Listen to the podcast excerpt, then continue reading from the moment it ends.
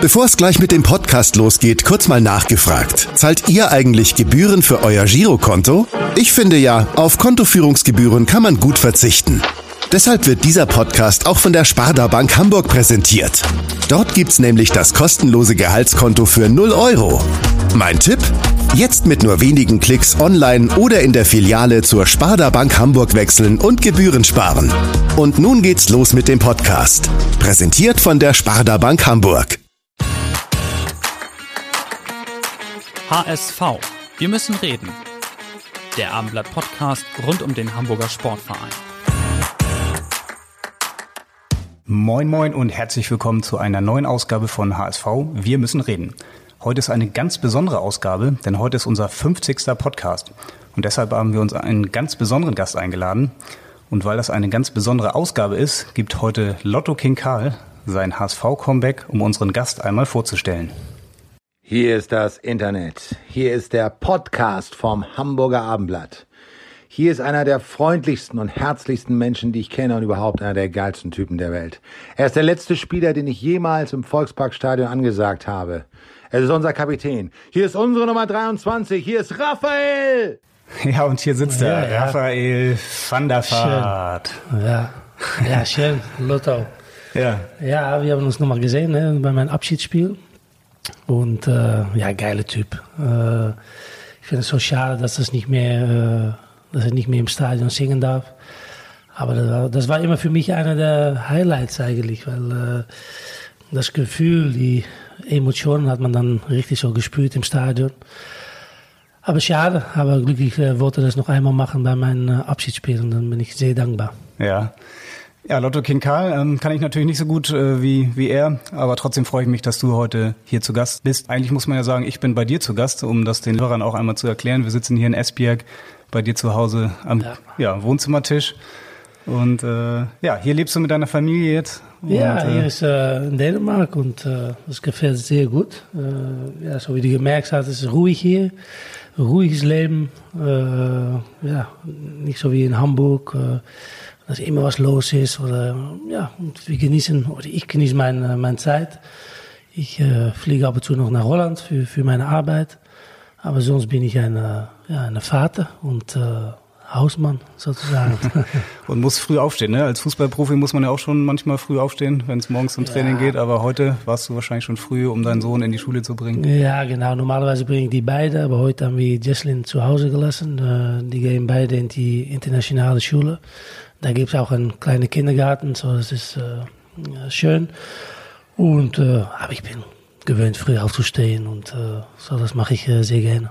Ja, und deine Freundin hat sich vor ein paar Wochen das Kreuzband gerissen. Das heißt, da musst du auch nochmal behilflich sein. Ne? Hast sie gerade zum Ja. Friseur erst gebracht? Ja, genau, die kann nicht so viel, aber meine Schwiegermutter ist, äh, ist schon seit langer Zeit hier zu helfen.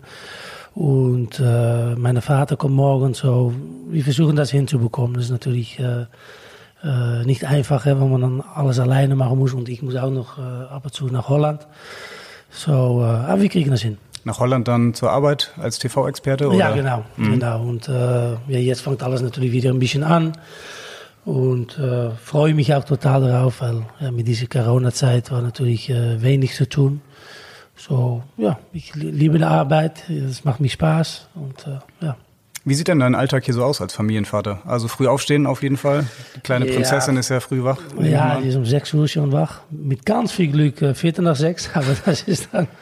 Und äh, nein, dann geht es um halb acht los in die Schule. Natürlich ja, Brot und alles äh, ja, einpacken. Und ja, dann komme ich zurück. Na, jetzt dann natürlich Estefana, die kann nicht so viel, so die fahre ich zum Training oder hole ich ab. Und äh, ja, dann hole ich die beiden wieder ab. Damiana Training abends, dann schaue ich natürlich gerne hin. Und dann koche ich auch. So, Tatsächlich, ja. Ja. Was gibt's da so im Hause van der Vaart? Ja, wir haben äh, Toasties. vers- verschiedene Sachen natürlich. Ja. Auch holländische Sachen. Das eine heißt Preisschotel. Ich weiß nicht, wie das heißt auf Deutsch, äh, Prei. Aber ich kann es dir später mal zeigen. äh, ich mache kein Essen für dich, aber Schade, ja. Oder vielleicht auch besser so. Nein, aber einfach auch, auch einfache Dinge. Ich meine, ich bin kein großartiger Koch, aber ja, Lachs in der Ofen finde ich äh, lecker und ja, Ja, läuft. von alles. Ganz neue Qualitäten, die du dann Ja, nochmal muss. dazu gewinnst. Ja. Ja. Du hast gerade gesagt, Estefane hat sich das Kreuzband gerissen vor vier Wochen. Da musst du natürlich äh, viel machen jetzt. Du hast, glaube ich, als, als Sportler nie so eine ganz, ganz schwere Verletzung gehabt. Ne? Es waren viele kleine Verletzungen und ja. ähm, am Ende hast du dann aber hier in Esbjerg trotzdem deine Karriere beendet, weil es dann zu viele kleine Verletzungen wurden. Hättest du gern noch weitergespielt eigentlich? Ja, ich finde, man muss immer so lange wie möglich spielen. Und ähm, früher haben die alten Säcke, sage ich immer, schon zu mir gesagt, dein Ende, das kommt und das spürst du sofort. Und dann ist es auch dann Zeit, äh, eigentlich bekommst du das Antwort von alleine. Und das habe ich auch gemerkt. Äh, einfach kleine Verletzungen, zum Training gefahren. Auch nicht mehr meine Zeit von Fußball, wie ich aufgewachsen bin. Es ist eine andere Zeit. Leider, finde ich. Und da können wir da gleich noch über reden. Aber das ist, war einfach nicht mehr mein, mein Stil. Äh, und da muss man auch ehrlich sein und äh, aufhören. Es war keine schwere Entscheidung, weil ich habe auch gespürt, es reicht. Mhm. Wie lief das dann ab? Hast du dann erstmal abtrainiert, sagt man ja in der Sportlersprache, oder hast du von, von heute auf morgen einfach aufgehört mit, aufgehört, mit Sport und mit Fußball äh, und mit Training? Ja, aufgehört, nichts mehr gemacht vor langer Zeit. Jetzt spiele ich wieder ein bisschen Fußball beim Verein hier äh, oder bei Esberg, aber die alte Säcke sozusagen. Bei den alten Herren, oder? Ja, alte Herren Fußball. Okay. Das macht unglaublich viel Spaß. Und ja. äh, letztes Mal noch 7-0 äh, gewonnen. Sind ein bisschen zu stark für die Liga. Wie viele Tore der Vaart? Nein, ich habe nur 45 Minuten gespielt, weil der Körper hat wieder nicht mitgeholfen. Aber nicht mal bei den alten Herren? War 2-0 Halbzeit, äh, eins Tor, ein, ein Tor der Vaart. So. so wie früher. Gute Quote. Ja. Ein ehemaliger Weggefährte von dir, der hat auch ähm, vor kurzem seine Karriere beendet. Vielleicht hast du eine Idee, um wen es geht? Dennis? Dennis, genau. Ah, ja, und äh, er weiß jetzt noch nicht so genau, was er machen soll und er fragt dich um Rat. Hallo Raphael, ich hoffe es geht dir gut und so viel schon mal vorab. Ich hoffe, dass wir uns irgendwann mal bald wiedersehen. Ähm, ich weiß nicht, ob du es mitbekommen hast. Ich habe jetzt ähm, vor ein paar Tagen öffentlich meine Karriere beendet. Ähm, und da wollte ich mal fragen, wie hast du das damals gemacht, als du dein, deine Karriere beendet hast? Wie, hältst, wie hast du dich fit gehalten? Was machst du heute noch? Was würdest du mir, demjenigen, der gerade erst seine Karriere beendet hat, für einen Tipp mitgeben, wie man sich gut fit hält, um sich auch weiterhin fit zu fühlen? Ähm, ich freue mich auf deine Antwort und äh, wünsche dir bis dahin alles, alles Gute und wie ich schon gesagt habe, hoffe ich, dass wir uns bald mal wiedersehen. Bis dahin, ciao. Ja, ich habe das mitbekommen und äh, ich, Dennis war gekommen, muss ich das gut sagen, in 2000, mein zweite Saison, glaube ich. Nee, äh, dritte. 2008, ja, oder 2007? Ja, weil ich bin gegangen, glaube mhm. ich, nach der äh, Vorbereitung. Nach der Vorbereitung, 2008, ja. ja. Und er kam zusammen mit Petropa. Mhm. Mit, Aus Freiburg? Ja, genau. Und äh, ja, geiler Linksfuß. Und ich habe immer Spaß gemacht, weil er natürlich auch Freistoße geschossen. Und ja, der wusste genau, ja, das, das war meine Job äh, damals. Aber ich fand er sehr, ein sehr offen und äh, ehrlicher Mensch, noch immer. Und ein sehr guter Spieler. Ich glaube, der hat nicht alles äh, rausgeholt. Äh, auch ein bisschen Probleme gehabt, äh, Verletzungen und äh, aber ja, um die, auf die Frage zurückzukommen. Wie hast du das gemacht? Wie hast du ja, ich, dich fit gehalten? Du hast gesagt gar nicht. Nein, gar nicht, weil ich glaube, das Wichtigste ist im Kopf fit zu bleiben. Und das sage ich, weil viele, die hören auf, aber die wollen noch nicht richtig aufhören. Die wollen gerne noch dabei sein und die wollen noch genauso fit sein wie früher. Man muss einfach akzeptieren, dass du nicht mehr Profi bist. Das ist Schluss, Strich da unten. Und äh, jeder sagt zu mir, oh, du bist noch äh, du bist, äh, zu dick oder du bist äh, nicht mehr, äh, was du warst. Das ist die einzige Antwort, was ich gebe. Und das alles noch so war wie früher, hatte ich noch immer locker gespielt und war ich noch immer der Beste. So, deswegen bin ich aufgehört, weil es ging nicht mehr, mein Kopf war nicht mehr frei. So, genieß von anderen Sachen. Ich habe Kinder, Familien und äh, ja, das macht für mich ganz viel Spaß. Und das Schöne für mich jetzt mit Damian, dass ich das jetzt ja, so quasi wieder erlebe, wie er sich beschäftigt mit Fußball, jeden Tag Training, Schule, äh, so das gibt auch wieder neue Energie. Aber man muss nicht die Fehler machen, das ist vielleicht ein Tipp, dass du noch immer denkst, dass du Dennis Ahoga bist von früher oder der Rafa von früher. Nein, die Zeit ist vorbei. War schön, absolut. Sehr dankbar, was das Fußball mir gegeben hat. Aber wenn ich jetzt Fußball spiele, spiele ich nur für Spaß. Aber ich denke nicht, oh, na, vielleicht geht es noch. Mhm. Also dein Rat an Dennis Aogo, Kinder machen. Eins hat er ja schon, ein zweites kommt jetzt demnächst. Ja, also. nicht zu viele, weil es ist hart Arbeit, das weiß er auch. Ja. Aber ja, einfach eine andere Person und äh, der kann, sehr gut reden. Ich habe äh, direkt mit Fernsehauftritten angefangen, äh, einfach quatschen über Fußball, äh, mhm. wie du das äh, siehst. Und er hat natürlich Erfahrung, äh, große Vereine gespielt, der kennt den Druck. so, das ist ein Tipp. Und das sieht man doch viel, dass ehemalige Spieler als Experte arbeiten und ja, das macht mir unglaublich viel Spaß. Mhm. Er ist 33 jetzt, meine ich, also auch noch gar nicht so alt. Äh, da wäre vielleicht auch noch was möglich gewesen. Du hast gesagt, man sollte so lange spielen, wie es geht. Ähm, Dennis hat wahrscheinlich jetzt Lust auf andere Sachen, ne? Ja, aber du, du hast auch, ja, für mich, ich hatte keinen Bock mehr, nach einer Verletzung zurückzukommen. Wieder in den äh, Gym und wieder die gleichen Scheißübungen. Und ich wollte nur mit dem Ball spielen. Und ja, diese Zeit äh, sind Spieler besser ohne Ball als mit Ball. Ja, und das war nicht mehr meine, äh, mein Ding sozusagen. Mhm. Du hast zwei Kinder, du hast sie schon angesprochen, Jesslyn und Damien. Ähm, du sagtest, zu viele sollte man nicht machen. Kommt da noch was oder seid ihr mit zwei jetzt erstmal naja, wir haben dabei? natürlich eine zusammengestellte äh, Familie. Ne? So, äh, Estefan ist noch sehr jung und sie möchte noch ein, äh, ja, noch ein zweites. Ein, zweites. Und ich, äh, ja, du weißt, wie bei jeder zu Hause, der Frau bestimmt. Kann man nichts machen. Kann man nichts machen. Ja, okay, aber da lasst ihr euch noch ein bisschen Zeit. Ja, ja, jetzt ist Verletzung. Vielleicht war das auch perfekte Zeit, um äh, Baby zu machen. Als je toch äh, neun Monate raus ist. Aber nein, Spaß, äh, ruhig. Und wir sehen auch Kinder als, als ein, ein Geschenk. Und äh, so viele, die können keine Kinder bekommen.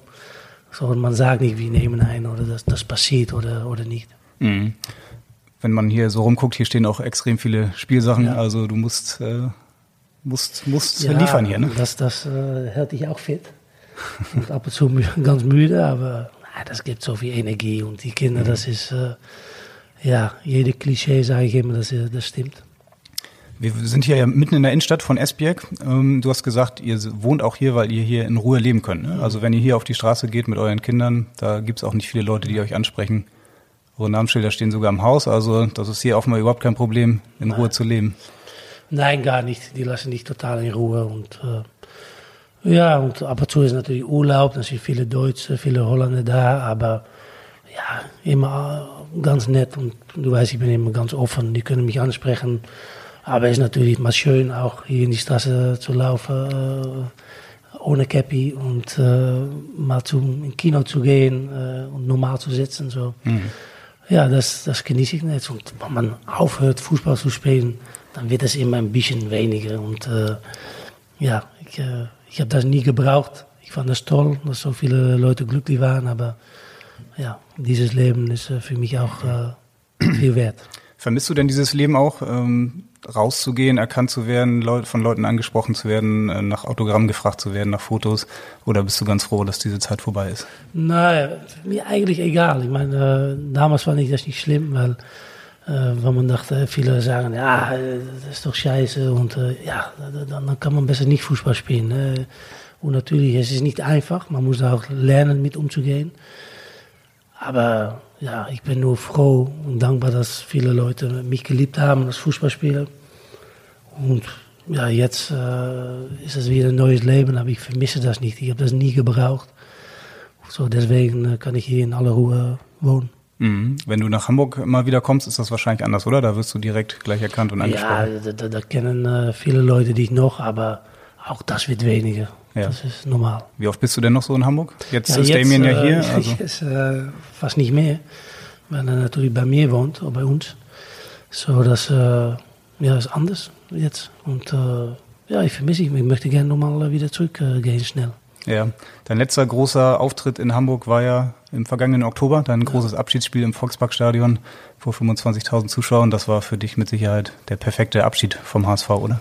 Ja, das war gut. Und auch äh, meine ganze Familie und äh, so viele Leute. Das war Urlaubzeit und da waren, glaube ich, 33.000 und das, das, war geil.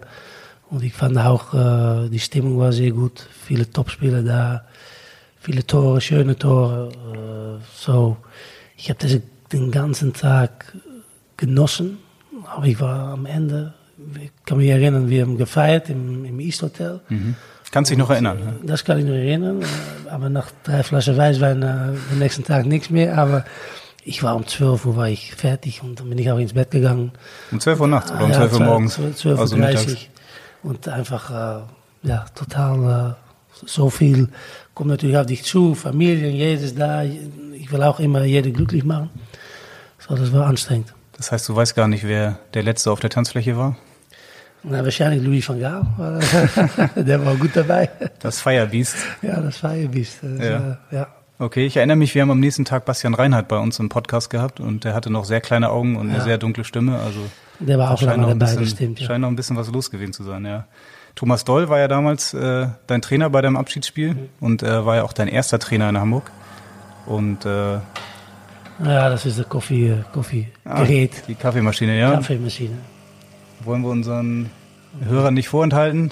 Äh, Kann passieren, ne, wenn man hier, äh, auch hier trinken wir Kaffee. für, wen, für wen bereitet die dann gerade zu?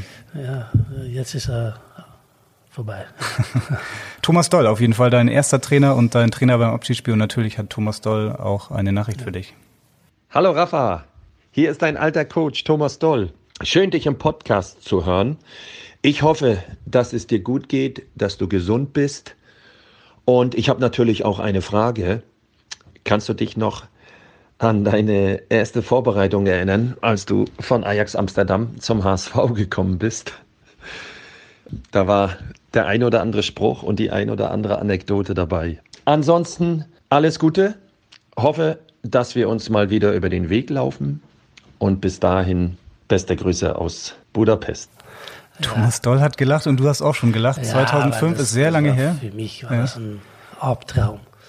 Ich kann mich erinnern, ich bin da hingegangen.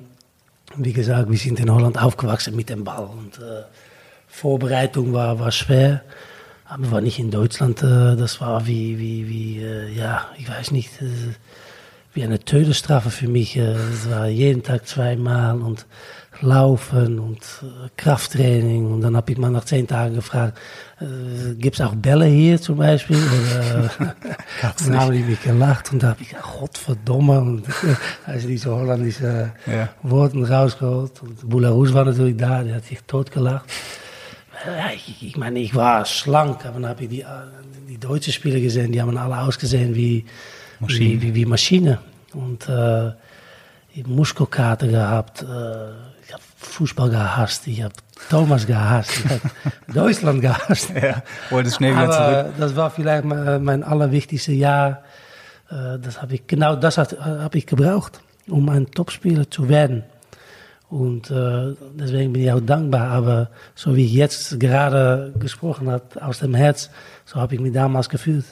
Ja. ja. Wie war das in der Vorbereitung? Du hast gesagt, äh, zweimal am Tag Training ist jetzt eigentlich ganz normal, oder? Plus ein ja, ja, aber zweimal hart, das war für mich, äh, war ich nicht gewöhnt. Und ja, wenn, wenn, wenn ein Trainer sagt, äh, ich kann mich gut erinnern, und das ist vielleicht das, ich kam neu, wir haben ein ruhiges Training gehabt und dann haben wir alle diese Test, äh, Laktattest äh, gehabt auf der Laufband. Und ich wollte zeigen, dass ich nicht Fußball spielen kann, aber auch laufen kann.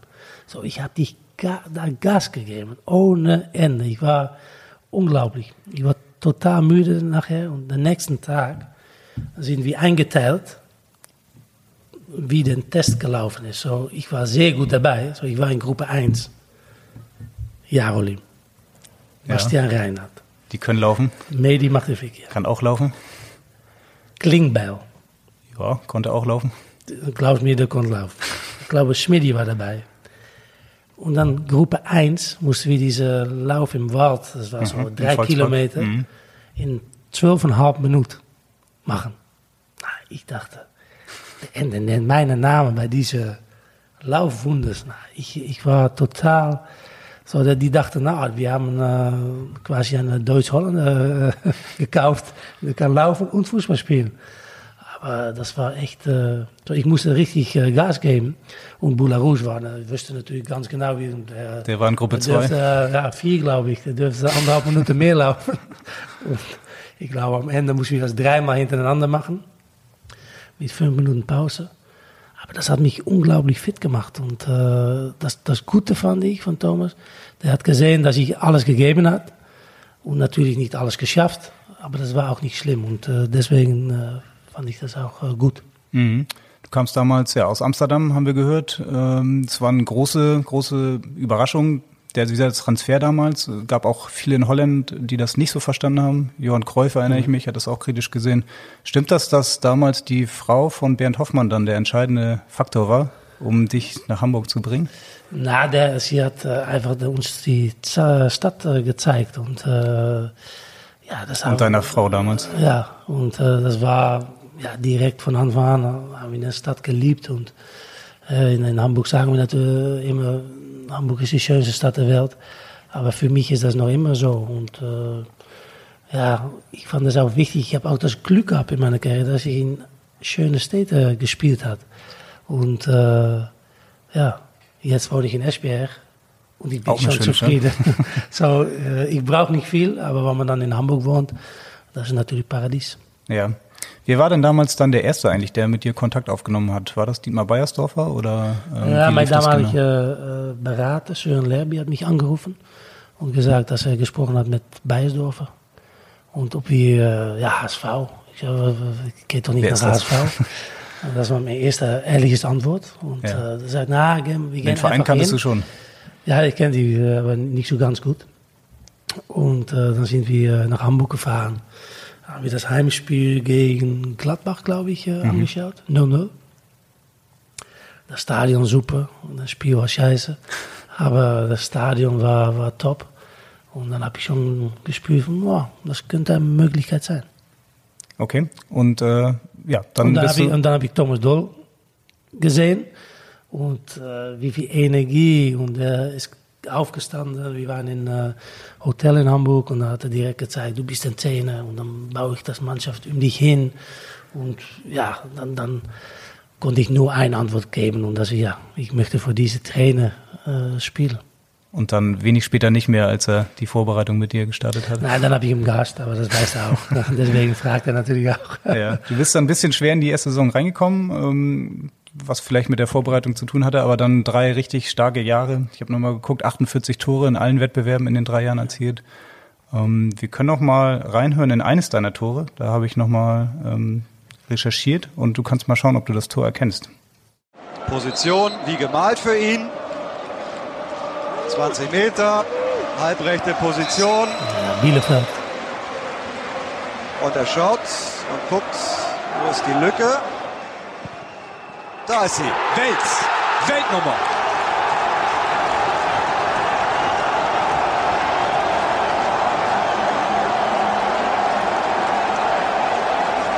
Hamburg jubelt, Hamburg feiert, Hamburg feiert von der Fahrt.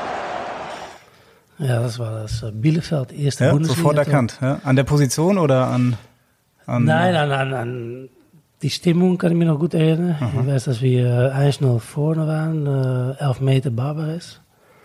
Jarolim, ich lange Ball auf Jarolim, der hat wieder wie immer Schwalbe gemacht. Und dann äh, war letzte Minute, glaube ich, Freistoßtor. Der kleine Zehner von Bielefeld äh, war auf der Linie. Ja, das weißt du nicht, hè? Ich äh, habe ja, mir ja. das Tor nochmal angeschaut, aber ich hätte jetzt nicht sagen Ja, können, wer der Spieler von Bielefeld war. Ich seinen Kauf. Namen, seinen Namen vergessen.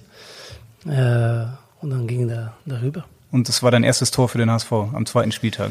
Äh, Bundesliga-Tor, ja. Genau. Ja. In der Vorbereitung hattest du Ja, aber wir haben diese UE, äh, UE Cup äh, gespielt, ja. Okay, war jetzt ja nicht dein einziges schönes Tor für den HSV. Kannst du dich eigentlich an jedes einzelne Tor noch so erinnern aus deiner Ja, Karriere? ganz oder? viele schon. Von HSV muss ich ehrlich sagen, ganz viele, ja. ja. Ja, okay. Ähm, Hast du noch mehr? Ich habe nicht noch mehr, aber wir ich habe nicht so lange Zeit. Ich habe noch einen Trainer hier und äh, der hätte zu diesen, zu deinen Toren noch eine Frage. Hallo Raphael, hier dein Ex-Trainer. Weißt du noch, welches das schönste Tor war, das du geschossen hast in unserer gemeinsamen Zeit in Hamburg? Liebe Grüße, dein Ex-Trainer. Dein Ex-Trainer Hüb Stevens. ja, ja. Hüb. Du hattest ja in der ersten Zeit nur zwei Trainer, Thomas Doll und Hüb Stevens, Ja. bevor du dann gewechselt bist. Ja, und äh, mir würde da spontan eins einfallen. damals äh, ja, für in mich, München? Äh, ja, Welches? in München, ja, das, das war nicht so, äh, nicht so schwer. Ja, ich kann mich erinnern, das Spiel, äh, ja, wir haben ordentlich gespielt, nicht top, eins nur hinten. Und äh, das war, ich glaube, 40 Grad, war unglaublich warm. Und ich glaube, Sorin hat mich angespielt, ein bisschen so halb hoch äh, angenommen. Eigentlich für meine Qualität eine schlechte Annahme. Schlechte Ballannahme, ja. Schlechte Ballannahme. Und dann habe ich einfach das Ding, ja, ohne Perfekt nachzudenken, getroffen. perfekt getroffen. Und, äh, Und Oliver Kahn guckte, ja, glaube ich, nur nach links. das und, äh, äh, Tor noch schöner natürlich, dass er im Tor war. Und ja, top. War auch ein sehr wichtiges Tor zu dem Zeitpunkt. Ihr wart ja noch nicht ganz sicher in der Liga. Es ging um den Klassenerhalt und dann hat Ja. am Ende noch Paulo Guerrero das 2-1 Ja, gemacht. 2-1 haben wir noch gewonnen, ja. ja. Ja. Und das ist natürlich ja, lange nicht passiert, dass man dann da gewinnen kann. Und ich glaube auch zweimal diese Saison. Oder erst meine In der erste Saison davor, genau. Ja, Im. Im Schnee und dann Genau. So, das, das heißt, äh, ja, das, das, das war für uns, äh, ja, die ganzen Fans da und äh, wir haben so das genossen. Und wenn man dann so ein Tor schießen darf, unfassbar. Ja, wenn man bei YouTube so guckt äh, nach Best of Wanderfahrtouren, da kommen ja schon einige, kann man ein paar Minuten verbringen. Machst du das selbst auch noch? Guckst du ab und zu noch mal so deine schönsten Tore? Damian macht das ab und zu. Und dann schaue ich mal ein bisschen mit so und dann äh, denke ich noch, na, mal, mal, mal, mal, gucken. Aber nein, wie gesagt, ich, ich lebe nicht so in die Vergangenheit. Aber wenn man junge Kinder hat, dann, dann ist es natürlich auch mal schön, die zu erklären, äh, ja, was du als Vater gemacht hast. Und ja, Damian hat schon viel mitbekommen, aber auch viel nicht. Okay, ich hätte jetzt gedacht, dass man eigentlich sein Leben lang sich noch diese Videos anguckt, weil es einfach ja, so schön Nein, war. aber das ist im, im Kopf ist das alles drin. Ne? Und wie gesagt, es ist, ist schön und wenn ich mal Experte bin, dann kommen noch einige Tore vorbei. Aber nein, ich bin nicht so ein Typ, der jetzt einen Laptop äh, YouTube anmacht und dann äh, ein bisschen äh, Highlights von sich selber anschaut. Okay, aber dann könntest du zumindest sagen, was denn für dich das schönste oder größte Tor deiner Karriere war. Oder waren das zu viele? Ja, ich habe natürlich viele schöne Tore geschossen, auch viele hässliche. Aber ja, mein Tor gegen Feyenoord mit Ajax, das war das einzige Tor, das ich gemacht habe in meiner Karriere, dass ich genau an dem Punkt auch nachher wusste, diese werde ich nie in meinem Leben wieder schießen. Das war, wo du, glaube ich, fällst und dann mit der Ja, Hacke ihn mit noch quasi. Hacke. Und er war auch über die ganze Welt äh, gegangen und das war etwas Besonderes. Natürlich gegen Bayern, aber so ein Tor sieht man öfter. Aber so mit der Hacke, das war, ja, Ja, das stimmt. Das war eines der spektakulärsten Tore auf jeden Genau. Fall. Du hast ja wirklich schon viel erlebt. 109 Länderspiele für die Niederlande. Du hast WM-Finale gespielt. Du hast für Real Madrid gespielt. Ähm, wenn ich dich jetzt nach deinem emotionalsten Spiel fragen würde, würdest du da auch an den HSV denken oder? Boah. mm. Ja, ich, ich glaube, das habe ich öfter gesagt, das Spiel gegen Leverkusen damals, dass ich nach Valencia wechseln wollte. Das, wir, das war ein Spiel, da kam alles zusammen. Äh, die haben mich gehasst. Dann Van der Verraat Elfmeter, auf ja, den Trikots. Dann am Ende 11 Meter, 1-0. Jeder hat mich wieder geliebt und danach, nachher noch eine sehr gute Saison gespielt. Und dann nach Real gewechselt. So, das war ein Spiel, da kam alles eigentlich zusammen. Ich hatte ein überragendes Spiel gemacht, auch noch ein Tor geschossen, aber vorher schon gut gespielt. So, das war für mich einer der spannendsten Spiele meines Lebens. Ja. Hat Lotto Kinkal auch im, im Gespräch noch erzählt, wie sie damals dann die Aufstellung vorgelesen haben und sie versucht haben, dann deinen Namen relativ schnell so Ja, ja. zu überspringen, weil Ja. da, da war schon noch äh, Ja, viel, da war viel Wut da. Ja. Viel Wut und zu Recht. Ich habe was Blödes gemacht. Und, aber das finde ich auch nicht schlimm, weil äh, ich glaube auch, man muss auch äh, Tiefpunkte haben, um auch mal äh, zu erleben, wie du den Verein liebst, äh, wie die Leute dich lieben. Äh, Im Fußball, wir leben immer weiter, weiter, weiter. Aber ab und zu ist es auch mal gut, ja, gegenübereinander zu stehen und äh, auch mal Tiefpunkte zu erleben. Mhm. Ein Tiefpunkt war es auf jeden Fall nicht. Was du am Ende beim HSV erlebt hast, es war ein sehr emotionaler Moment noch. Deswegen meine Ja, Frage, die Relegation in Karlsruhe würde mir noch war- einfallen bei ja. den emotionalsten Momenten. Ja, das war vielleicht, dass man das Gefühl hat, ich konnte alles verlieren. Ich meine, jetzt sitzen wir hier und vielleicht, wenn wir da abgestiegen waren, ich war natürlich schuld. Äh, dann auf zweiter Platz äh, Westermann, dritter Platz Adler. So waren ein bisschen die Verhältnisse natürlich äh, damals. Aber wir haben es geschafft und mit viel Eier da gespielt, verdient weitergekommen. Auch natürlich am Ende ein bisschen Glück, letzte Minute und bla bla bla. Aber wenn man das Spiel nochmal sieht, wir waren deutlich besser. So, verdient. Mhm. Wenn du an dieses Spiel denkst, welche Bilder kommen dir da so als erstes in den Kopf? Das war ja wirklich äh, ja, unfassbare Szenen damals auch, nach dem ja, Spiel. Ich, ich konnte nur denken, wie, wie, wie, kann es sein, dass wir dieses Spiel verlieren? Weil wir waren so dominant und sicherlich für ja, ein unserer beste, bessere Spiele. Äh, weil wir haben dominiert unter ganz unheimlich viel Druck. Und dann machen wir das 1-0. Wir wussten, wir mussten sowieso eine schießen. So, das ja, blieb eigentlich das Gleiche. Und dann habe ich mal zu links geschaut und habe ich diese ganze Polizei und ME gesehen bei unseren Fans. Und dann habe ich gedacht, oh, scheiße, kommen wir hier überhaupt äh, ja. raus von ja, Verlieren? Mhm. Und wenn man dann das alles umdreht und am Ende jeder geweint hat, äh, ja, das vergisst man nie. Ja, ich, ich sehe noch dieses Bild vor mir wieder nach dem Schlusspfiff Bruno Labbadia auf dem Platz stellen ja. und dich richtig schön umgrätschen, ne? voll in die ja, Knöchel rein. Ja, das war schon rüde. Aber das war natürlich Attacke. auch äh, schwer mit solchen Schuhen, äh, mit Tanzschuhen auf dem äh, Platz zu laufen. Aber wir haben so, ja, so gelacht nachher und ja, Hat auch nicht wehgetan in dem Moment? Nein, nix, nix. Auch wenn ja. ich das Bein gebrochen habe, hat es wahrscheinlich kein Weh getan. ja. ja, Bruno Labbadia will sich nicht entschuldigen für die Grätsche, aber er will dir trotzdem was sagen. Hey Rafa, ich freue mich total, dass äh, wir auf dem Wege voneinander hören. Äh, ich kann dir nur sagen, das äh, hat echt Spaß gemacht, mit dir zu arbeiten. Du bist ein toller Mensch. Äh, bin froh, dass ich dich nochmal kennengelernt habe und ähm, ja, wir haben natürlich am Schluss nochmal einiges mitgemacht. Und äh, darauf zielt eigentlich auch meine Frage, weil ich danach nie gefragt habe, ist es wirklich so gewesen, dass äh, Marcelo Diaz zu dir gesagt hat, Tomorrow my friend, das will ich jetzt unbedingt wissen. Ja, nach so vielen Jahren musst du es endlich aufklären. Ansonsten wünsche ich dir und deiner Familie alles Gute. Äh, bist immer gern äh, willkommen hier in Berlin. Würde mich freuen, wenn wir uns mal wieder sehen. Und bis dahin bleib gesund äh, und alles Gute. Ciao, ciao. Ja, ich glaube, ja. du hast die Szene vor einem Jahr schon mal aufgeklärt, ne? Also du hast ja. zumindest gesagt, du hast es nicht gehört. Bruno hat das offenbar nicht mitgekommen, also? Nein, das sind eine Geschichte, muss man so lassen, wie es ist. Aber es ist nicht passiert. Und äh, ja, der hat auch Spanisch gesprochen mit mir und ich auch so wie konnte. Mañana, mi amigo. Ja, das, das, äh, aber der hat äh, äh nichts gesagt. Ich habe einfach gesagt, immer weg, weil ich, ich habe richtig das Gefühl gehabt, das ist mein Ding, das ist meine Verantwortlichkeit. Wenn wir verlieren, ist es sowieso meine Schuld. Dann will ich auch Schuld haben. Das war meine Einstellung. Und da flog und, der Ball schon. Äh, ja, und am Ende bin ich ewig dankbar. ich weiß nicht, ob meine reingegangen war, aber wahrscheinlich nicht. So, ich bin sehr dankbar, aber auf Bruno äh, zurückzukommen, das war für mich auch ganz genau die richtige Person äh, für uns. Äh, der war ganz ehrlich, auch zu mir.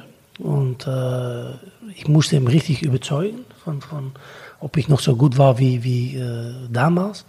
Und ja, das, ich habe auch meine beste Spiele unter ihm gemacht. Und äh, der hat mich auf der Sechse spielen lassen.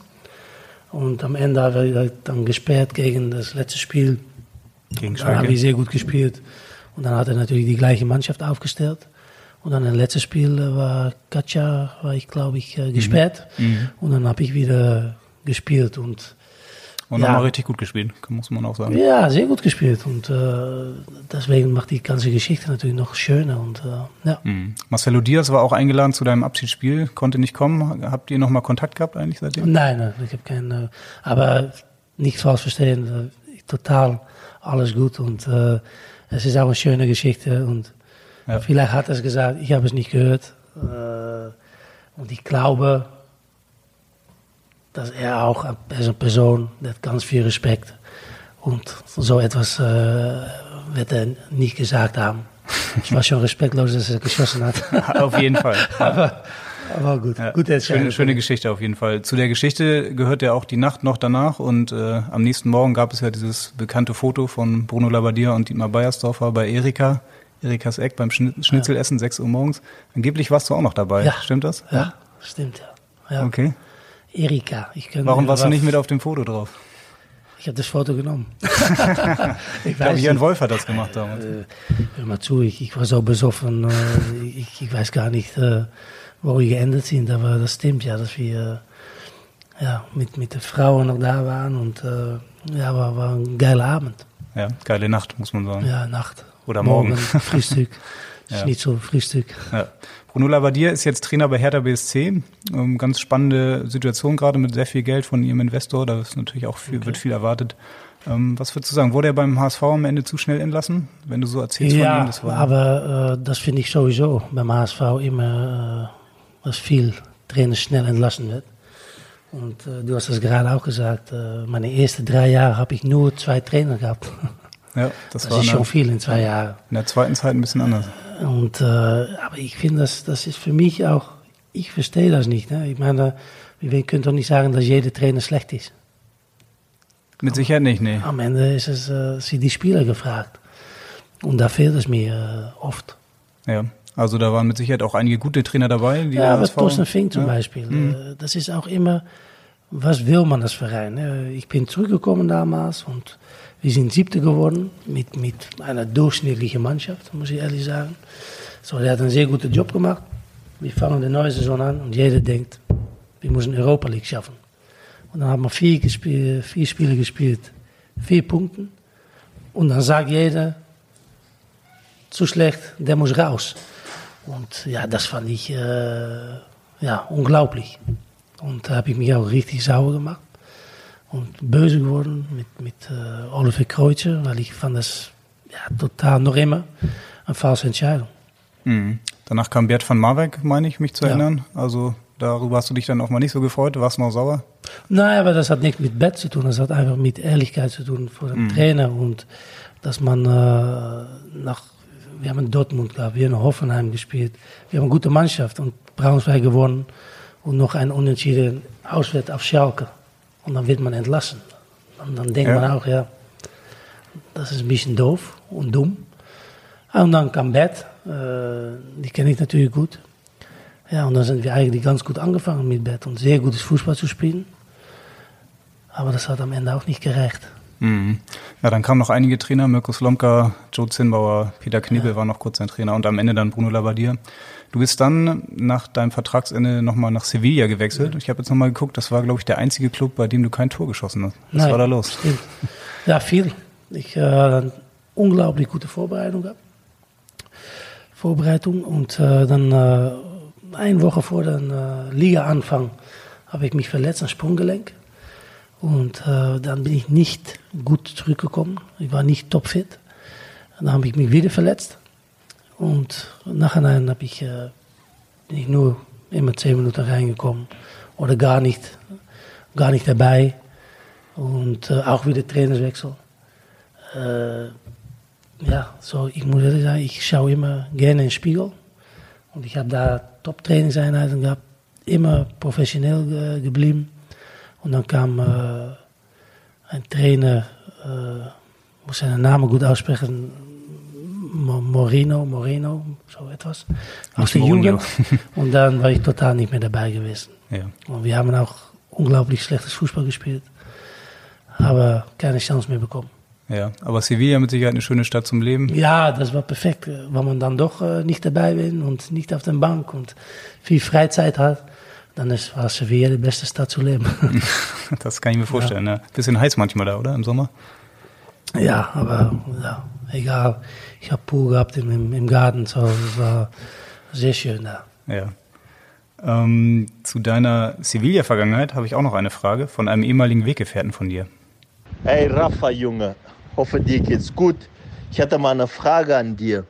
Wenn Damien jetzt ein Angebot bekommen sollte und er vielleicht Profi werden wird und ein Angebot von FC Sevilla oder Betis Sevilla bekommen würdest, wo wirst du ihn dann spielen lassen oder gehen lassen? Betis Sevilla oder FC Sevilla. Hoffe, dir geht's gut. Liebe Grüße aus Windhoek. Hier ist Colin Benjamin, mein Freund. Bis denn. Hau rein.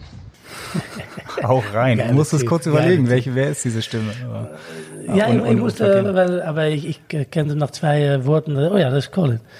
Ja, geiler Typ. Und äh, ja, auch sehr gut für die Mannschaft gewesen damals. Und ja, so ein Kämpfer. Sehr geliebt bei den Fans auch, kann auch sehr gut für den Fernseher arbeiten, habe ich gesehen. Äh, ein paar Mal ein Interview gemacht hat. Äh, ja, nein, das, für mich ist das. Ich habe immer, jede Frage natürlich für Damian, aber der Junge hat auch so viel Druck äh, von alleine, dass ich, ich lasse ihm so unglaublich frei in seine, äh, ja, der darf alles selbst entscheiden. Van Morgen sage ich, hör auf mit Fußball, auch prima. Aber der hat so viel Spaß und äh, deswegen bin ich froh, dass er hier ist. Hier kann er jetzt richtig anonym äh, an, sein, an sich selber arbeiten.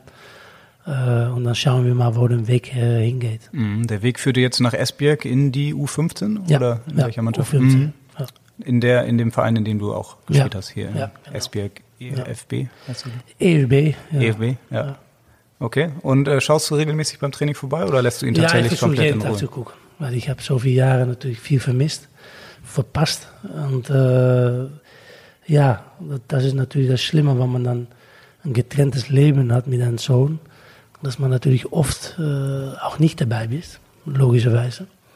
Und das hat ganz viel wehgetan. Äh, aber jetzt hole ich das ein Ja. und äh, genieße ich das äh, unglaublich. Mhm. Was ist er für ein Spielertyp? Wir haben ihn ja letztes Jahr beim Abschiedsspiel gesehen. Ist er auch der Zehner oder was wird er? Ja, der wird immer mehr und mehr ein Trainer. Der ist Rechtsfuß, schade. Oh, okay. Aber ja, das, das ist halt so. Nein, der ist äh, äh, gut, gute Technik. Äh, der muss wel ein bisschen mehr Körper bekommen, Körperbeton spielen. Das braucht man äh, leider in deze, dieser Zeit. Aber ich bin sehr, sehr stolz auf ihn. Und äh, weißt du, ich, ich sage immer, äh, viele haben auch gefragt, ja, war er war, war genauso gut wie, wie ich? Äh, nein, aber ich bin geendet bei Real Madrid mit 109 Länderspielen. Ich meine, weniger ist auch gut. Und wenn er am Ende wieder in Hamburg spielt, bei Victoria Hamburg, äh, hey, stolzer Vater, ich bin jedes Spiel da. Für mich ist es so egal. Hauptsache, der wird glücklich. Ja, das ist mit Sicherheit die Hauptsache. Du trainierst ihn mit Sicherheit dann auch ab und an mal selbst. Ja. Wie sieht's denn mit deinen Trainerplänen aus? Du hast mal erzählt, du würdest gerne deinen Trainerschein irgendwann machen oder hast du Ja, da jetzt schon andere Ziele? Ja, jetzt genieße ich mein Leben, wie das ist, weil ich finde, Trainer, ich, ich, finde immer, ja, wie muss ich das auf Deutsch äh, gut erklären, äh, den, den Kurs, äh, ich habe aber so das Gefühl, dass es wie ein Virus ist. Äh, und das meine ich mit, ich rede so, wie ich jetzt rede, rede ich auch über Fußball. So wie wir äh, auf der Straße sprechen über Fußball. Aber viele ehemalige Kollegen von mir oder andere Leute, die haben dann einen Kurs gemacht und die fangen dann auch richtig an, als ein Trainer zu reden. Bisschen Taktik, kompakt und 0-0, der Null muss stehen. Ist mich doch scheißegal, der Null muss stehen. Da kommen 15.000 Leute normalerweise im Stadion. Das ist doch, das, ist Wurst. Es muss 3-3 werden, 4-3 gewinnen, dann mal 3 zu 5 verlieren. Aber das ist Entertainment. Ja. Und deswegen glaube ich, dass ich ein ganz schlechter Trainer bin. Okay, zu emotional oder zu sehr Fußballer und zu ich- wenig Analytiker nein, dann? Ja, nein, ich, ich kann das analysieren, aber ich, ich möchte einen Ball haben, ich möchte schönes Fußball spielen und wenn dann das 3-3 wird und es war ein geiles Spiel, ja, hey, schade, aber wenn man dann sieht, kompakt und kompakt und warten, warten und dann gewinnt man ein Spiel mit 30% Ballbesitz. Ja, Ich glaube, wenn du den Fußball richtig liebst, auch als Fan, dann, dann, dann kommst du nicht mehr zum Stadion. ja. Eine Vorbereitung würde bei dir wahrscheinlich auch anders aussehen als bei Nein, Thomas ich Doll. Bin, ich bin schon, ja, sowieso, aber ich bin natürlich von hart Arbeit muss man machen. Äh, Klar, äh, das ist die Vorbereitung auch äh, dafür, aber Spiel muss Entertainment sein und das vermisse ich ganz oft. Ja. Du bist als TV-Experte unterwegs, meistens dann in Holland, oder? Ja, Holland, ab und zu in Deutschland, ab und zu England, ein bisschen überall.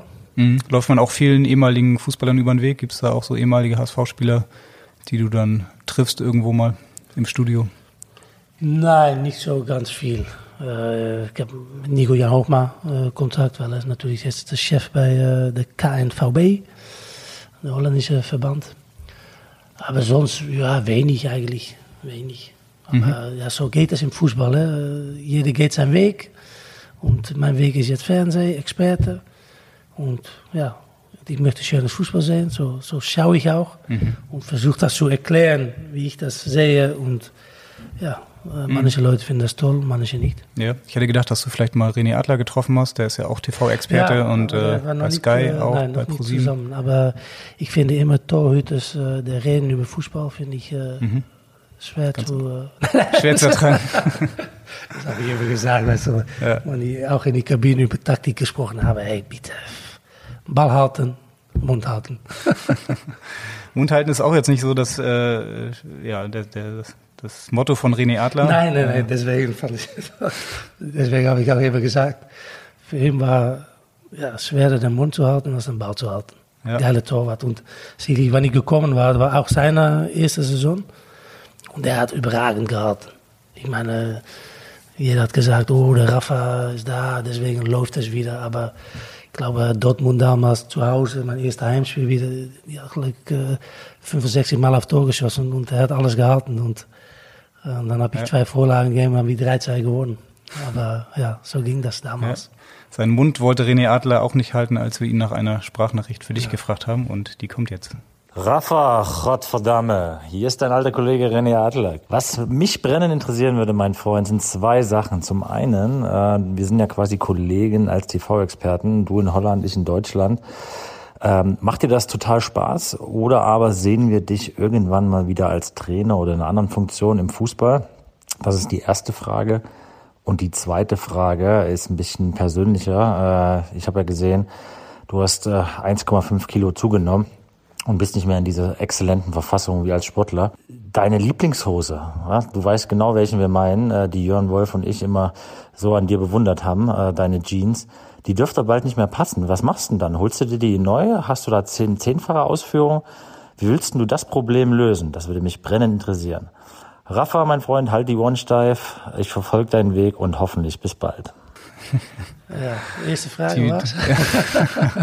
Wir können eigentlich direkt zur zweiten, weil die erste hast du schon beantwortet. Ja, das war lustig. Ich habe immer so eine favorite Hose gehabt und habe ich einfach angehabt. Und ja, der passte übrigens nicht mehr, logischerweise. Ich habe auch eben geguckt, du trägst Jogginghose. Ja, ja, ich habe die gefragt. Ich sag, weißt du, ist Fernseher dabei oder? Genau. Ja. Ich meine, hier braucht man nicht äh, gut äh, auszusehen. Aber ich fand das immer lustig, weil der René, der steht total auf Klamotten. Und ich, äh, ja, nicht nur, wenn ich äh, rausgehe, aber wenn ich zum Verein gehe, ja, tut mir leid. Das ist doch mir wurscht, was du trägst, aber da haben viele. Du hast eine Jeans getragen und das nein, die ganze eine, Zeit. Der übertreibt, aber die, die fanden ihn hässlich, aber der, für mich war das einfach äh, herrlich, diese Jeans zu tragen. Und äh, äh, wie öfter die gelacht haben, wie öfter ich ihn äh, angezogen habe. Ja. Und äh, die haben das gar nicht gemerkt. Was haben sie nicht gemerkt? Dass ich das, wie, wie öfter die äh, darüber gelacht haben, deswegen habe ich die immer angezogen. Ja. Ja nee, ich fand das immer äh, lustig und das ist auch Fußballhumor und ja. Gibt es die Jeans noch hier im Schrank oder Nein, passt wie gesagt, äh, ich glaube, Damian passt die jetzt. noch nicht ganz. Nein. Ja, okay. René Adler haben wir gehört. Ähm, Gibt es noch andere HSV-Spieler, mit denen du in Kontakt bist heute noch? Äh, puh, ja, Dennis Diekmeyer. Der, äh, ja, richtig viel Kontakt, muss ich sagen, so als ehemaliger Spieler. Ja, der war auch ein bisschen mein, äh, mein, mein, mein, mein Freund. Da konnten wir ein bisschen über labern und äh, quatschen. Und äh, ich, ich habe auch ganz viel Respekt für, für ihn, äh, dass er das so ja, weit geschafft hat. Ich glaube, viele haben auch nicht ihm geglaubt. Und äh, auch wieder jetzt bei Sandhausen ist er doch wieder Ka äh, Kapitän. Äh, Was hast du gedacht gut. und gefühlt, als er in der 90. Minute das 5 zu 1 für Sandhausen? Ja, das, das weiß er auch. Und äh, äh, echt, wir haben oft auf dem Zimmer gesessen und ich habe viele Vorlagen gegeben. Und jedes Mal, wenn ich gesehen habe, dass er als Spieler, du schaut oft zu dem Boden und jeder sagt, oh, der hat Übersicht. Aber Fußball hat zu tun mit Gefühl. Das ist das, ich kann ganz schwer erklären, wieso dieser Traumpass, da kommt, das passiert was im Kopf und dann geht es zu den Beinen und dann hat man das oder nicht. Und wenn Dennis Diekmeyer da stand? Und dann habe ich Dennis am Ende gesehen, ah, oh, scheiße, habe ich wieder umgedreht. so wie in Karlsruhe kurz vor Schluss? Ja, das war, das, das war, ich, ich habe immer gesagt, wenn wir es nicht geschafft hätten, war mein Kopf äh, abgegangen. Aber dann bin ich noch ohne Kopf zu ihm gegangen und da habe ich seinen Kopf, weil das war einer, der, der konnte echt nicht verschießen. Ja, der Ball, der ging irgendwo in Seiten aus, glaube ich. Ja, ja. Ja, hat er, musste er auch in, in dem Podcast, als er zu Gast war, hast du ihn ja nochmal ja. netterweise dran erinnert. Genau. Aber geile Zeit. Wir haben eine sehr gute Mannschaft gehabt, auch von, von Persönlichkeiten. Und äh, Ja, war, war eine lustige Zeit. Ja. Gibt es aus der aktuellen Mannschaft denn Spieler, mit denen du irgendwie was zu tun hast? Äh, nein, nein, nein. Ich habe äh, Rick van Drongelen dann mal ein paar Mal getroffen, weil ich da war. Der Timo Letjes, der ist nicht mehr da, aber nein, sonst äh, wenig. Nein. Ja, Rick van Drongelen ist ja der letzte Holländer beim HSV jetzt gerade, ja. wenn ich mich äh, recht entsinne. Und natürlich hat auch Rick van Drongelen eine. Frage an dich. Hallo Raphael, Rick van Drongelen hier. Meine Frage an dir ist, wer ist in deinen Augen die beste holländische Spieler aller Zeiten? Liebe Grüße, Rick.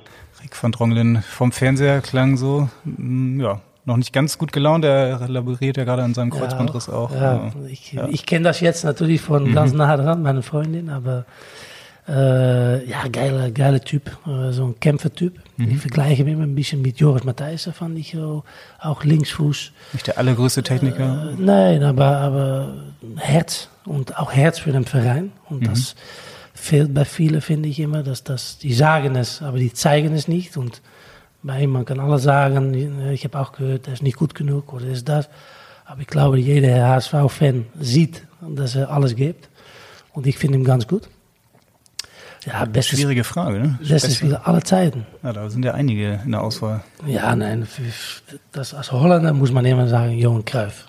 Muss man sagen. Das, äh, das ist, äh, ich habe einmal, äh, Jacques Swart, auch ehemaliger Spieler, der war seiner 75. Geburtstag und der war mein Berater. Und dann hat er ein Spiel organisiert in Olympisch Stadion in Amsterdam. Und dann äh, habe ich mitgespielt, Schneider, noch einige große Ajax-Spiele und dann ist Kruif reingekommen. Der konnte nicht mehr laufen. Aber wow, was hat man gemerkt, wie gut er damals war. Der hat vier, fünf Mal den Ball berührt und das war alles. Technik, Talent, äh, total äh, Ausstrahlung gehabt von, der war noch immer Johan Kruif, der Größte. Und das war für mich sehr beeindruckend. Mhm. Und dann habe ich mal so einen Ball bekommen, halb links. Und dann wollte ich zwischendurch spielen mit der Innenseite zu äh, Mark Overmars. Und der Ball ist zu weit gegangen und hat er so gepfiffen. Rafa, mit der Außenseite. Und dann geht der Ball direkt zu ihm. Okay, Johan, okay, okay. So ging das. Und äh, ja, so einen Tipp habe ich nie gehabt äh, in meiner ganzen Karriere. Aber er war so beschäftigt mit guten Spielen. Das war echt äh, geil. Okay, aber gab schon auch noch sehr viele andere gute Holländer, ne? Also Marco van Basten. Ja, van Basten, Ruud Gullit. Äh, Und ja. bei dem Abschiedsspiel waren ja auch ein paar. Ja, Robert van Persie. Äh, van der Vaart. Ja, klar. äh, nein, aber wir haben natürlich viele große Spiele gehabt und, äh, und ich finde auch Spiele miteinander zu vergleichen, das ist zu viel, aber Johan Cruyff hat das ganze holländische Fußball in der ganzen Welt kennt man Johan Cruyff. Ja, fast revolutioniert, kann man sagen, mit seiner genau. Spielart damals. Wahrscheinlich wäre es einfacher, wenn ich fragen würde, wer war dein bester Mitspieler aller Zeiten? Du hast bei Real Madrid mit Cristiano Ronaldo ja. gespielt. Wer die Nummer eins auf deiner Liste? Ja, das, das ist sowieso meist beeindruckend, wie hart er arbeitet, äh dass man so 60 Tore pro Saison schießen kann und locker. Das sieht locker aus. Aber ja, ich habe mit Guti gespielt zum Beispiel. Und das war für mich, weil ich auch schon mal Spieler war, der hat ein Auge gehabt. Das war unfassbar. Das war in Amsterdam noch, oder? Nein, in Real Madrid. Auch, Guti. Ja. Guti ja. Äh, und, und der war etwas Besonderes. Muss man mal auf YouTube gehen. Äh, ja, einer der Besten. Okay. Und Cristiano? Cristiano? Ja. ja, was ich schon gesagt habe, das war, das klingt, hört sich vielleicht ein bisschen komisch an, aber von Talent äh, nicht so ganz. Aber der hat so viel gearbeitet an sich selber. Äh, zum Beispiel seine erste Ballannahme, kann ich sagen, das, das war meine vielleicht besser. Jeder lacht vielleicht jetzt, aber das finde ich eigentlich noch immer so, wenn ich ehrlich Aber der hat so einen unglaublichen ja. Kopf gehabt, so mental so stark und nur Tore, Tore, Tore und jeden mhm. Tag wieder Heute Arbeit, auch immer noch. Ja. Krafttraining, das und so fit und gut essen genau schlafen. Er ist schlafen gegangen. Mhm. Ich habe noch mal eine getrunken und also das war das Unterschied. Und ich brauchte das auch, um gut zu spielen, bin ich von überzeugt. Und er brauchte Ruhe. Mhm. Du hast ja mit Real Madrid und Ronaldo auch dann mehrfach gegen Lionel Messi gespielt, gegen Barcelona. Es ist ja so die ewige Frage, ne? Ronaldo oder Messi? Was würdest du sagen? Ja, aber das ist auch eine, eine Frage, die, die, das finde ich äh, der größte Blödsinn, weil das ist natürlich eine Geschmackssache. Und äh, kijk, ich finde Ronaldo Kampfmaschine. Messi ist, der wird einmal geboren in so vielen Jahren. Und das sagt alles. Das ist nur Talent, das ist nur, sieht alles schön aus. Äh, so, ich bin mehr äh, Richtung Messi. Aber wenn man das von ganz nah dran sieht, wie, wie Ronaldo das gemacht hat, das war auch mal cool zu sehen. Mhm. Messi ohne Barcelona bei einem anderen Verein, kannst du dir das überhaupt schon vorstellen?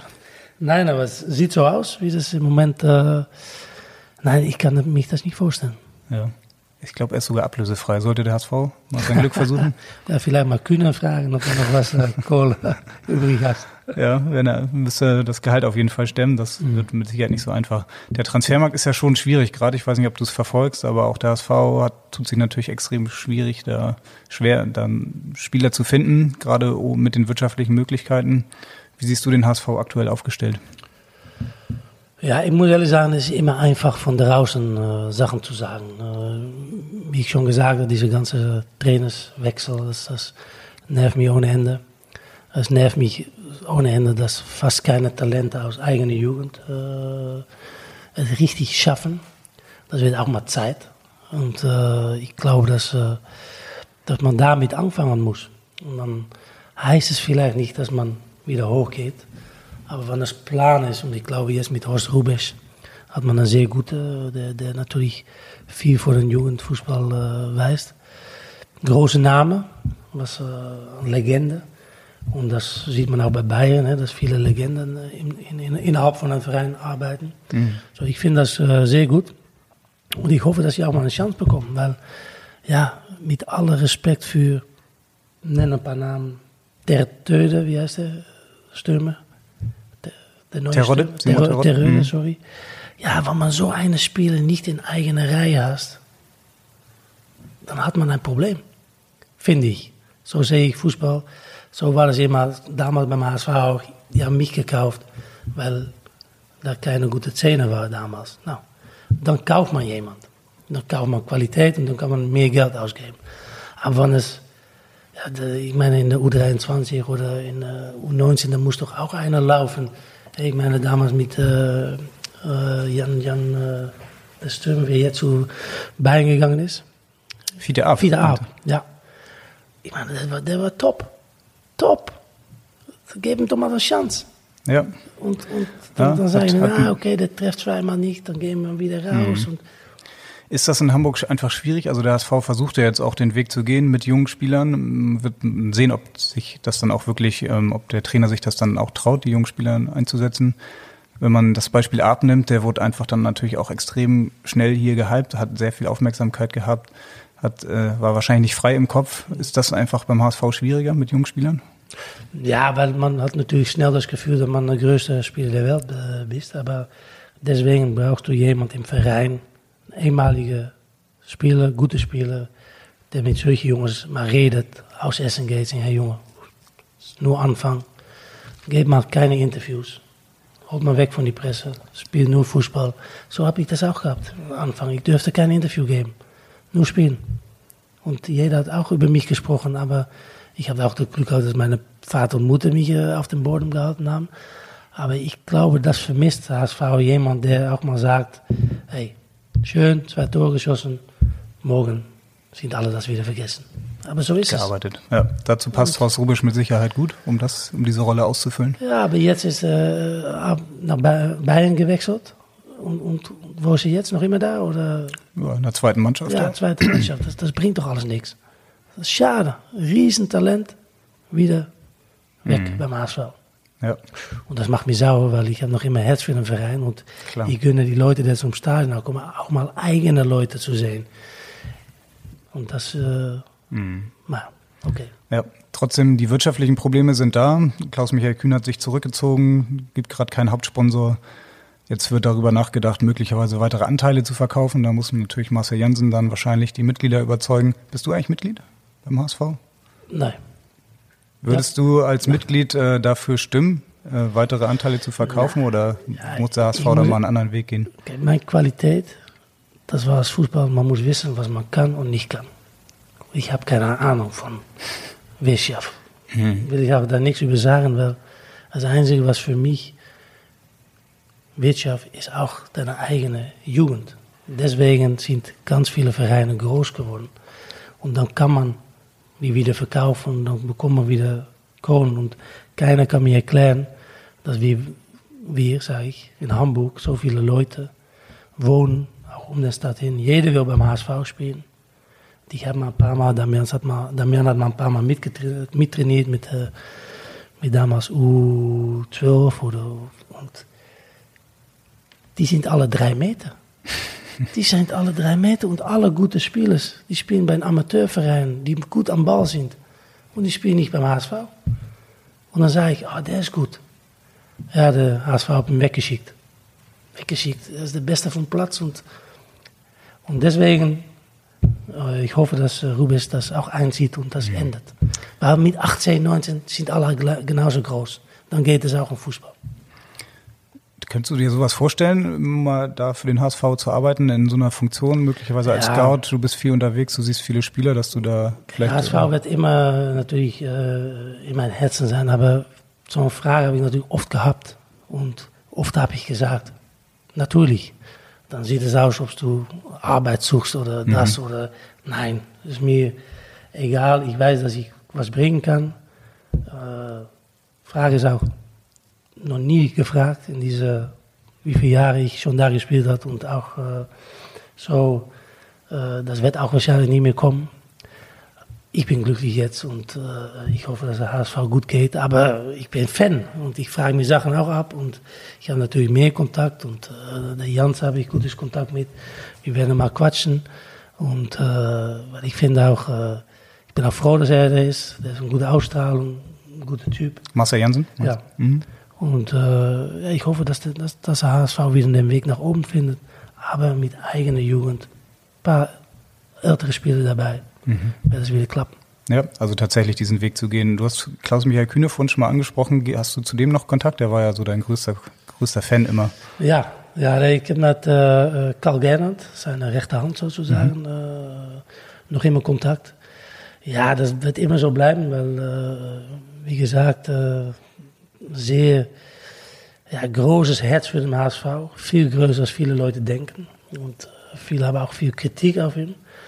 Aber ich weiß, dass er hat so viel Geld rein äh, gemacht in den Verein, immer geholfen. Und wenn man dann sieht, was für Spieler die geholt haben, äh, das ist natürlich normal, dass man auch mal sagt, jetzt ist Schluss, ich ziehe mich zurück. Und ich glaube, wenn man für zehn Jahre oder ja, was ist fast zehn Jahre dahin gegangen bin, dass man da auch mal, ja, wenn die damals gesagt haben, hey, Herr Kühne, du bist der Größte, komm mal, ich gehe jeden Morgen frühstücken, du bekommst das beste Plätze. Weil so eine Beziehung, dann war ich noch immer da gewesen. Äh, so, es geht auch ein bisschen um Gefühl und nicht denken, oh, da sind Kohlen, wie gehe ich da mal hin und wie holen die Kohlen ab. Äh, ich weiß, dass er das immer mit die beste Bedeutung gemacht hat.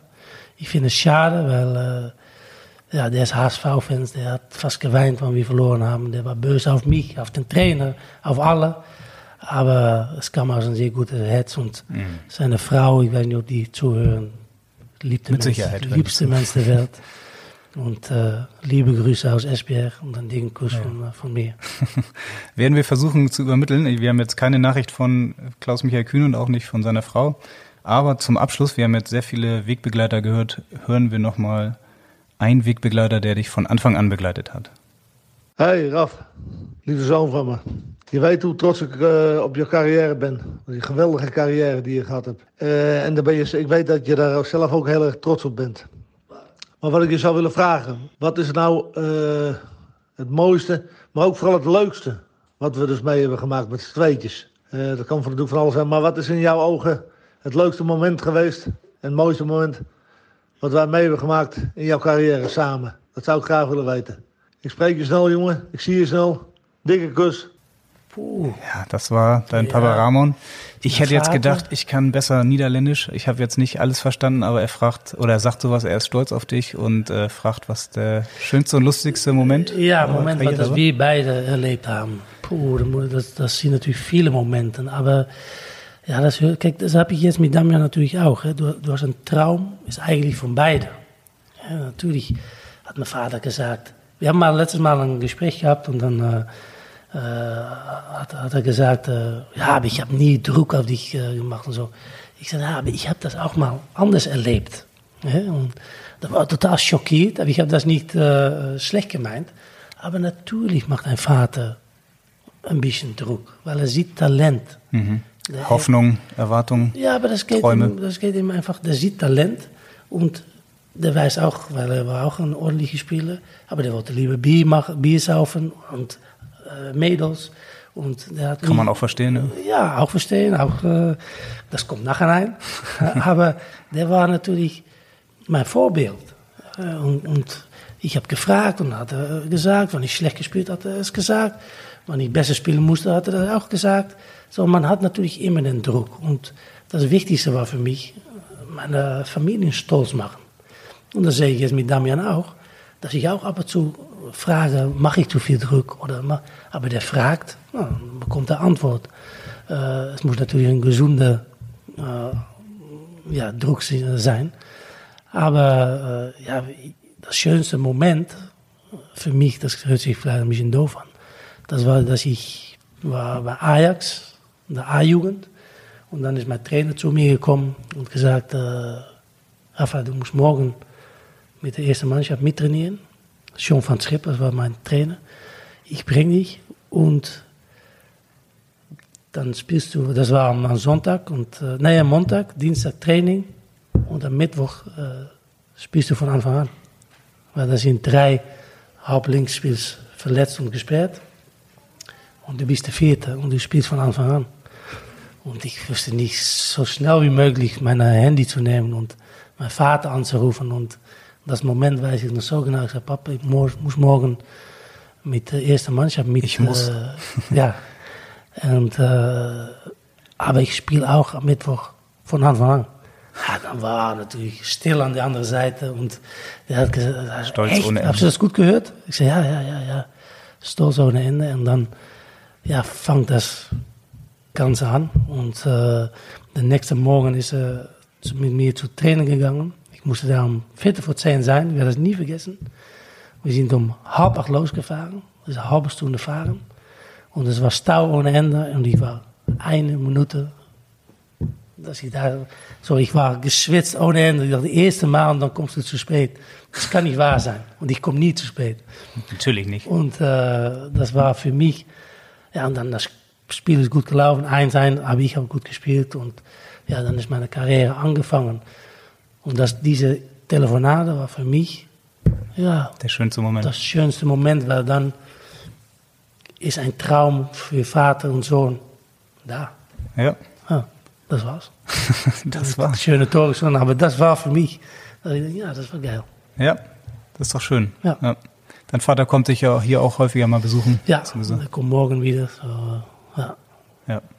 Das war's, hast du eben gesagt. Das war's auch fast schon mit unserem Podcast. Die allerletzte Frage musst aber natürlich auch du beantworten. Die fragen wir allen unseren Gästen und äh, natürlich auch im 50. Podcast.